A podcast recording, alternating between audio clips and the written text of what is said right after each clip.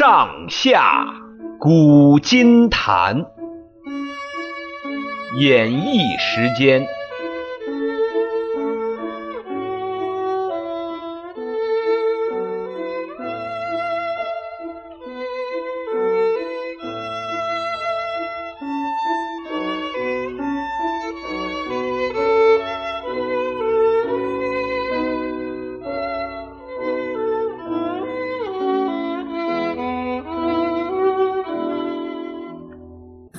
亲爱的听众朋友，大家好，我是演绎，欢迎各位收听《上下古今谈》。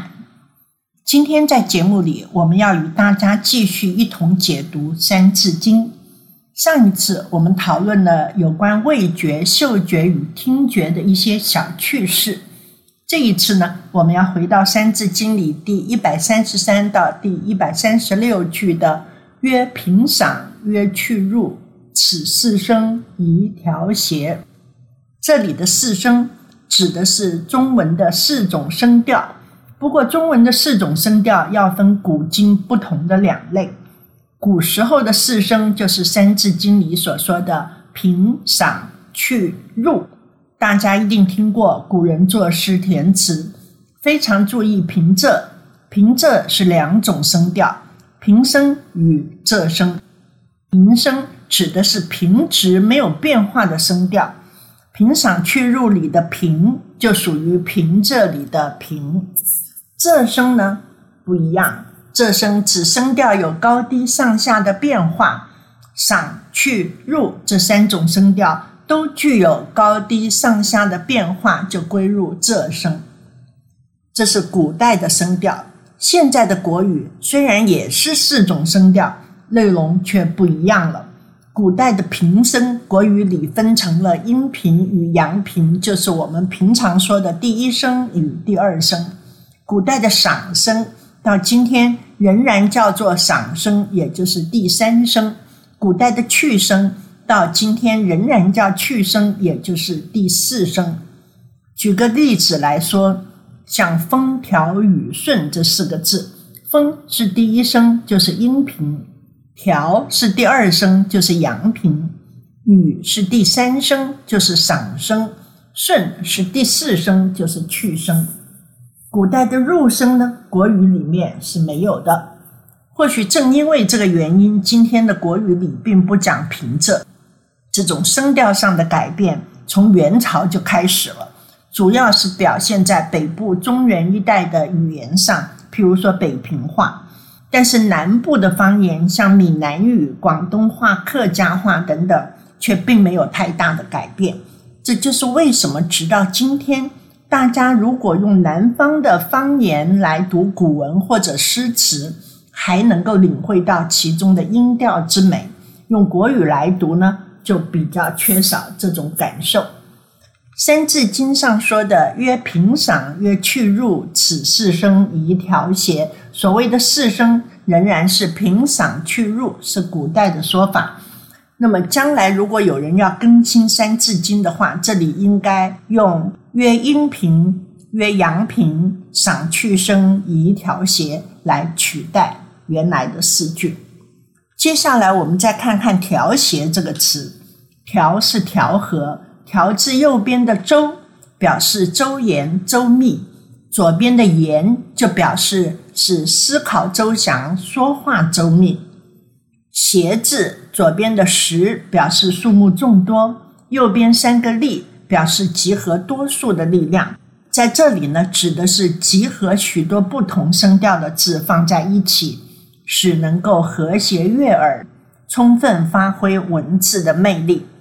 想要达成声调调谐的目的，首先需要了解不同声调的特色。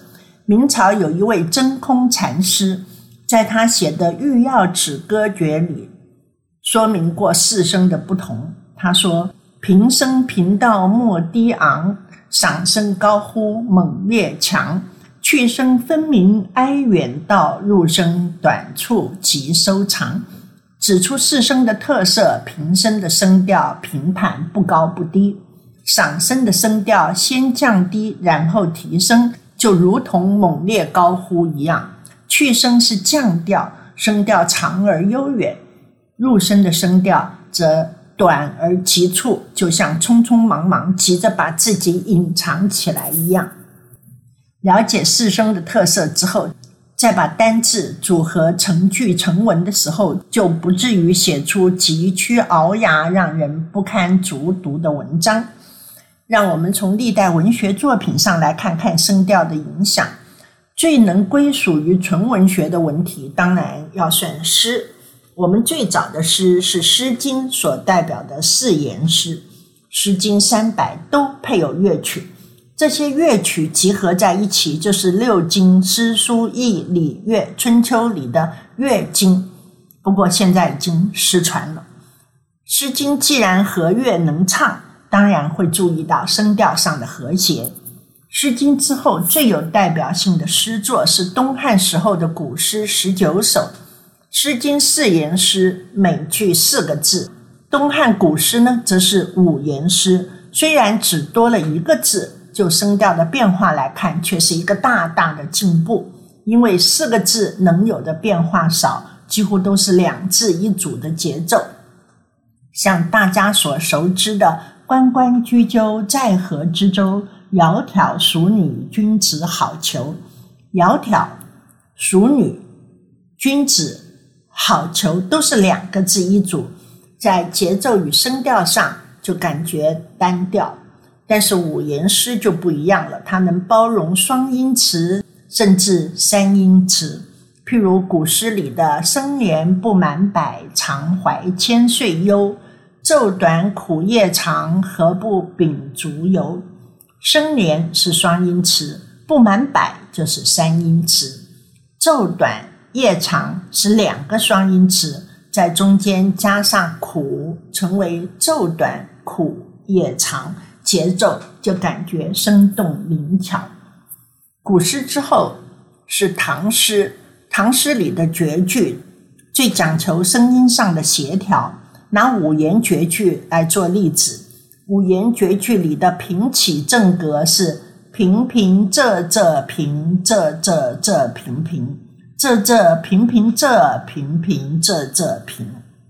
诗里每个字的声调都规格化了。只要遵守这个规格，写出来的诗自然让人容易朗朗上口。唐朝的诗人写诗，宋朝的词人填词，显然作词比作诗更受到声调的限制。词人要依照固定的格律或者说音律来填写可知唱诵的词。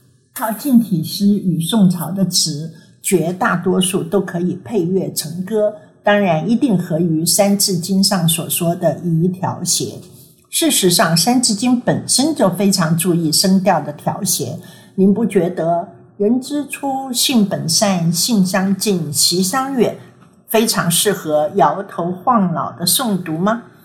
我们节目的时间又要到了，下一次我们要解读《三字经》上谈到的人伦的称谓。亲爱的听众朋友，期待下次与您。空中再见。